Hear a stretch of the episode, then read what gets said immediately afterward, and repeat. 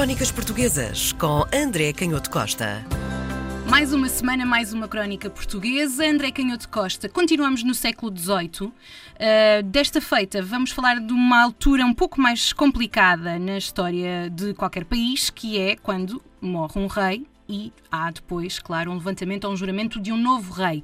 Sendo que no século XVIII temos aqui esta figura do secretário e do. Bom, a, a figura do Marquês de Pombal. É exatamente isto isso, descreveste muito bem uh, o livro, a crónica que hoje vamos, uh, de que hoje vamos falar, que tem um título longo, muito descritivo, é o Alto do Levantamento uh, e Juramento que os grandes títulos seculares, eclesiásticos e mais pessoas que se acharam presentes fizeram ao fidelíssimo, muito alto e poderoso Senhor El Rei Dom José I. Meu Isto Deus. aconteceu na tarde do dia 7 de setembro de 1750, embora este relato só, só tenha sido publicado um, praticamente dois anos depois, em, eh, no mês de agosto de 1752, eh, por um eh, Pedro Norberto Padilha, que foi escrivão da Câmara do Rei. Escrivão da Câmara é a ideia de escrivão do gabinete onde o rei, esta figura dos escrivães da Câmara, era uma figura muito importante praticamente desde o fim da Idade Média dos reis portugueses, porque, embora fossem simples, muitas vezes até homens Hum, sem grande qualidade aristocrática, sem grande prestígio nobiliárquico, mas depois assumiam muito, importante, muita importância precisamente porque despachavam os assuntos com, com o rei.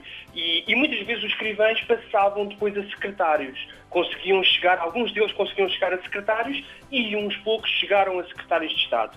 E, portanto, foi este Pedro Norberto Padilha que escreveu esta descrição do juramento do rei. Como tu disseste muito bem, os, os juramentos do, do, rei, em Portugal não havia hum. propriamente a cerimónia da coroação, por razões que tinham a ver com a própria história medieval do Reino de Portugal, podemos falar nisso noutra crónica. Tem a ver com aquilo da, da, da, Nossa Senhora da Conceição, não? Não, não, não. exatamente.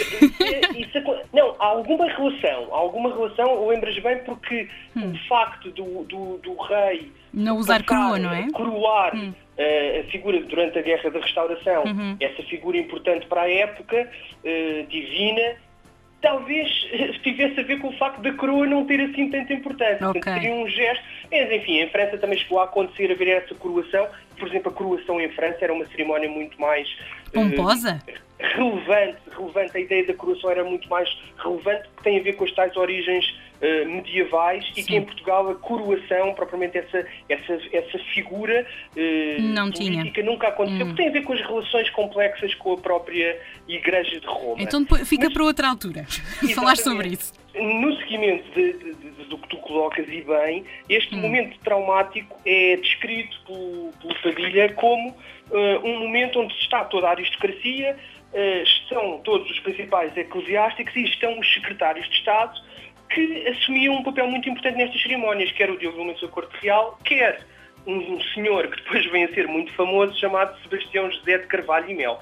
Mas o que se vê nesta cerimónia de juramento do rei é o protagonismo do Diogo Mendonça Corte Real, que era filho de um secretário de Estado de Dom João V, portanto o pai do Dom José, hum. e, e, quando morre o Dom João V, é este secretário, Diogo Mendonça Corte Real, filho de um secretário de Dom João V, que assume esta importância como escrivão da puridade. Escrivão da puridade também por origens eh, medievais do Reino de Portugal, era quem eh, superentendia, quem geria a cerimónia em que primeiro jurava o rei, isso aconteceu, apareceu vestido com um grande manto branco decorado com diamantes e com prata, Depois toda a aristocracia primeiro jurava o rei, a forma de, de fidelidade ao seu, um, ao seu ministério de, de, de, de, governante máximo e representante do poder de Deus na Terra, e depois os aristocratas. E o secretário de Estado era quem lia uh, essa forma. E é isso que vemos acontecer, um, um, enorme desfilar da importância destas duas,